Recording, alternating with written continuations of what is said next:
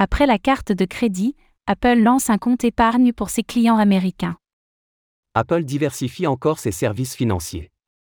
Alors que la marque à la pomme avait déjà lancé sa carte de crédit il y a quelques années, elle l'accompagne désormais d'un compte épargne auto alléchant. Zoom sur les dernières initiatives du géant, qui compte bien proposer davantage de services financiers à l'avenir.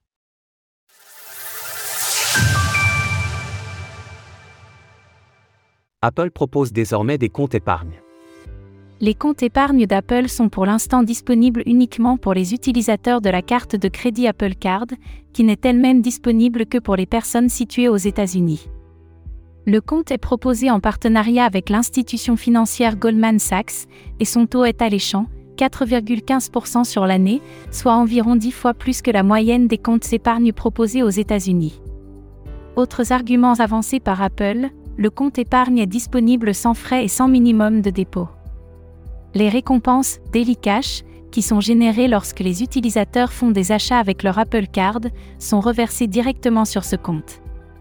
Il est également possible de lier un compte bancaire annexe pour effectuer des dépôts sur le compte. Les fonds présents sur le compte épargne d'Apple peuvent être transférés directement sur le compte bancaire de l'utilisateur à tout moment et gratuitement, ils ne sont donc pas immobilisés. Apple se lance progressivement dans les services financiers. Si les initiatives du géant Apple en matière de services financiers sont prudentes, on note bel et bien une progression de l'entreprise, qui est réputée pour être peu ouverte au secteur de la fintech. Jennifer Bellet, la vice-présidente de Apple Pay et Apple Wallet, détaille les ambitions de la marque à la pomme. Notre but est d'aider les utilisateurs à mener des vies financières saines, et construire un compte épargne directement avec l'Apple Card leur permet de dépenser, envoyer et épargner leur daily cash depuis un seul endroit. Les choses semblent en effet s'accélérer pour Apple, qui a lancé le service Apple Pay aux États-Unis il y a moins d'un mois. Le service de paiement en quatre fois sans frais marque une autre incursion de l'entreprise dans le secteur bancaire. Et elle est pour l'instant seule face à des concurrents qui ont eu du mal à se lancer dans le domaine.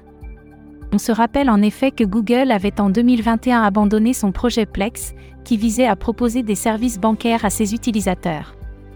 Aux États-Unis, les réglementations et exigences sont particulièrement strictes, et proposer de tels services à des utilisateurs nécessite des investissements conséquents. Pour les géants de la tech, se lancer dans les services bancaires représente donc un risque. Le positionnement d'Apple est donc tout sauf anodin.